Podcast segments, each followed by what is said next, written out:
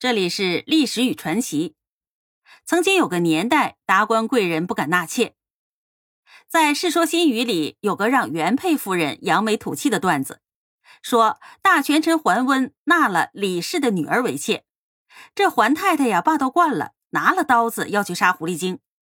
等到真见了李夫人，感叹其风度温婉，于是抛了刀子抱住她说：“阿紫啊，我见犹怜，何况老奴。”意思就是说呀，我看了你都喜欢，何况那老混蛋呢？这倒是个好喜剧，原配也逞了威风，侍妾也抖落了美貌。只可惜呀，历代类此的故事并不多。而桓太太可以这么威风，也不纯因为桓温敬爱老婆，而在于呀，桓太太乃是南康长公主，公主的威风那自然是要大一些。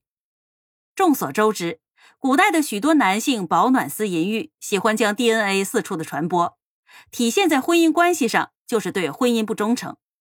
但是偶尔也有些情况能够收拾住男性。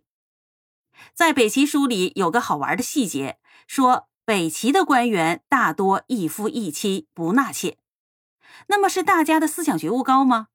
未必，原因是将相多上公主，王侯喜娶后族。无妾无应已成风习，官员们大多娶了公主，这公主醋劲儿大，老公就没法纳妾。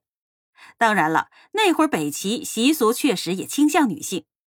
南北朝的时候，北方的贵族许多都不是汉人，父母在嫁女儿的时候都不识剽悍，教导女儿要善妒，懂得跟丈夫争风吃醋，不让须眉。但是根子上我们都懂，让男性不敢纳妾的。不是老婆多么的善妒，而是公主的身份。这公主的身份有多厉害呢？三国的时候，夏侯渊的侄子夏侯尚，论亲贵是夏侯氏之子，又是曹丕的少年好友。那论地位，荆州牧相当于现在的省委书记。曹丕甚至给了他作威作福、杀人活人的权利，闹得蒋济都在劝曹丕，这样的恩宠太过了。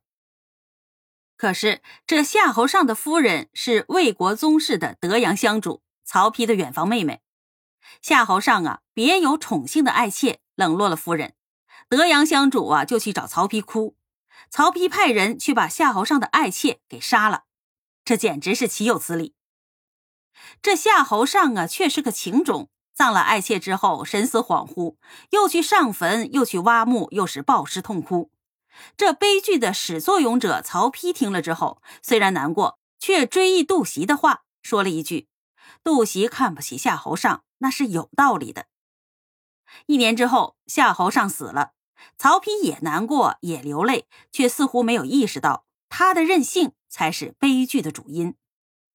所以了，娶了公主，你还敢随便的纳妾吗？自然是不敢了。说穿了，是权力吓唬住了男性，让他们不敢动弹。能保证男性忠诚的还有一个办法：母系氏族社会众所周知，女性为尊。据说呀，在那个时代，某些当家的女性岂止是不让男性纳妾呀，自己呀还跟武则天似的收罗男性后宫。一般的说法认为，母系氏族的成因除了生殖崇拜，还有一个因素。男性渔猎效率颇低，女性采集资源丰满。男性渔猎不着，又逢冬季的时候，有求于女性囤积的资源，女性自然可以得其所在。所以是这个道理。要让男性尊重配偶，历史上看来，除了真爱，也无非是这两个办法：权力的压迫，经济的压力。权力压迫危及生命，经济压力危及温饱。唯这两点能让桓温们胆战心惊，毕竟是保暖思淫欲，这不保不暖了，还想什么淫欲呢？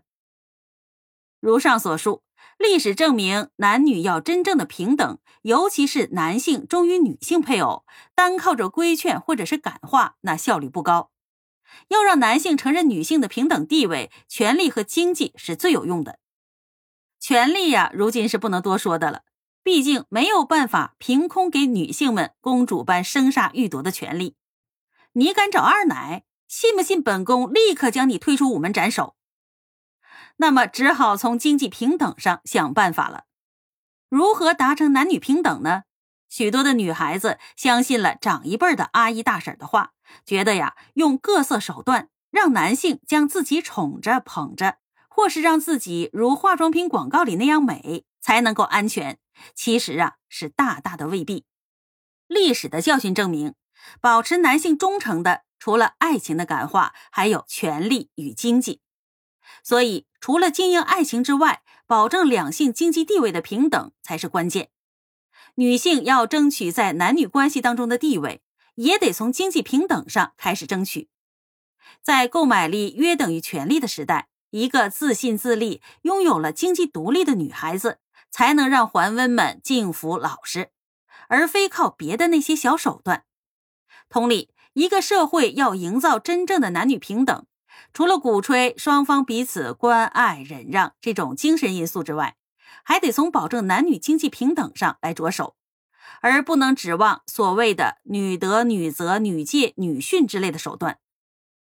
就像北齐那些父母教女儿所谓婚后善妒之类的套路，其实啊，得有个前提：你不是掌权的公主，没有权利或经济做保证，那撒娇卖俏耍手段也没啥鸟用。只有保证女性的经济独立和权利平等，才有真正的独立人格和性别平等。别的玩意儿啊，那都是大忽悠。